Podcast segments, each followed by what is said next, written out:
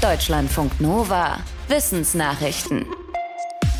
Was wir essen, wirkt sich auf unser CO2-Budget aus und damit letztendlich auch aufs Weltklima. Deshalb könnte es sinnvoll sein, die CO2-Bilanz auf Lebensmitteln anzugeben, ähnlich wie es jetzt schon mit Nährwerten wie Zucker und Fett gemacht wird. Um herauszufinden, ob das Menschen dazu bringen würde, nachhaltiger zu essen, haben Forschende der LMU München und aus Finnland ein Experiment gemacht.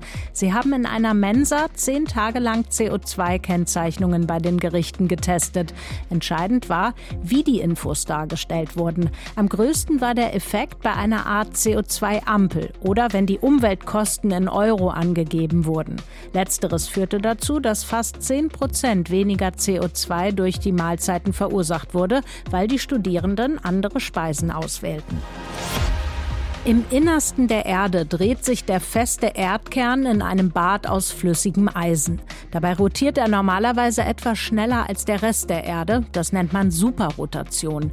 Messungen von Forschenden aus China zeigen jetzt aber, seit 2009 gibt es keine Superrotation. Der Kern dreht sich genauso schnell wie der Erdmantel.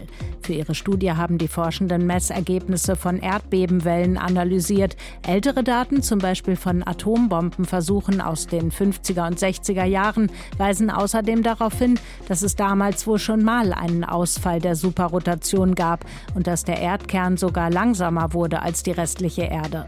Laut den Forschenden könnte es sich um regelmäßige Schwankungen handeln, die auch mit periodischen Schwankungen des Erdmagnetfeldes zusammenhängen.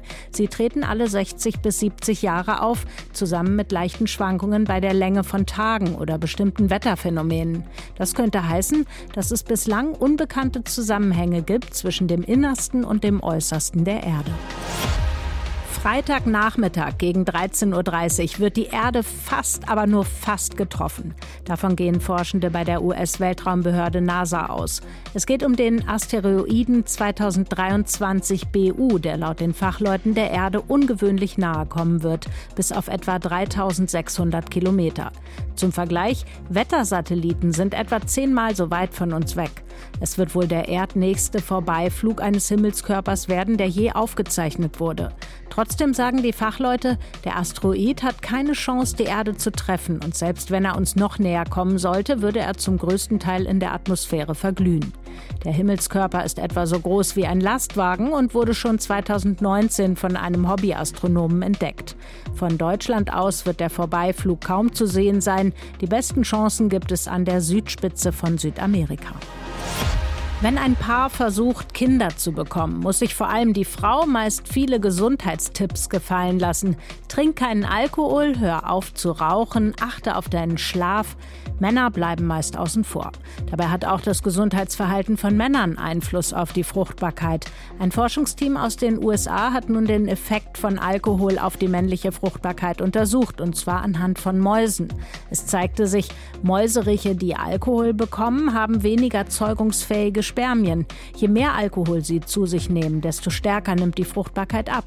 Mäuse gelten als wichtige Modellorganismen für die Forschung an Menschen. Für Paare mit Kinderwunsch ist es wohl am besten, so die Forschenden, wenn beide Partner auf Alkohol verzichten. Die Barberpapas, das sind Wesen aus einem französischen Kinderbuch, die etwas Besonderes können. Sie verändern fließend ihre Form. So ähnlich funktioniert auch ein Mini-Roboter, den ein Team der chinesischen Universität Hongkong entwickelt hat. Er kann schnell zwischen flüssigem und festem Zustand hin und her wechseln. In einem Video zeigen die Forschenden, wie der Roboter sich so aus einem Käfig befreit. Erst hat er die Form eines Lego-Männchens, dann schmilzt er und fließt zwischen Gitterstäben hindurch und verwandelt meldet sich zurück. Das funktioniert über ein bestimmtes Material. Magnetische Teilchen wurden in Gallium eingebettet, ein Metall, das schon bei etwa 30 Grad schmilzt. Je nach Temperatur wechselt das Material dann zwischen fest und flüssig. In einem Hindernisparcours konnte die Figur Gräben und Wände überwinden und teilte sich auch mal in zwei Hälften, um sich dann wieder zusammenzufügen. Während der Corona-Pandemie gab es im Netz ziemlich viel zu lachen, denn der neue Alltag brachte unzählige Memes hervor.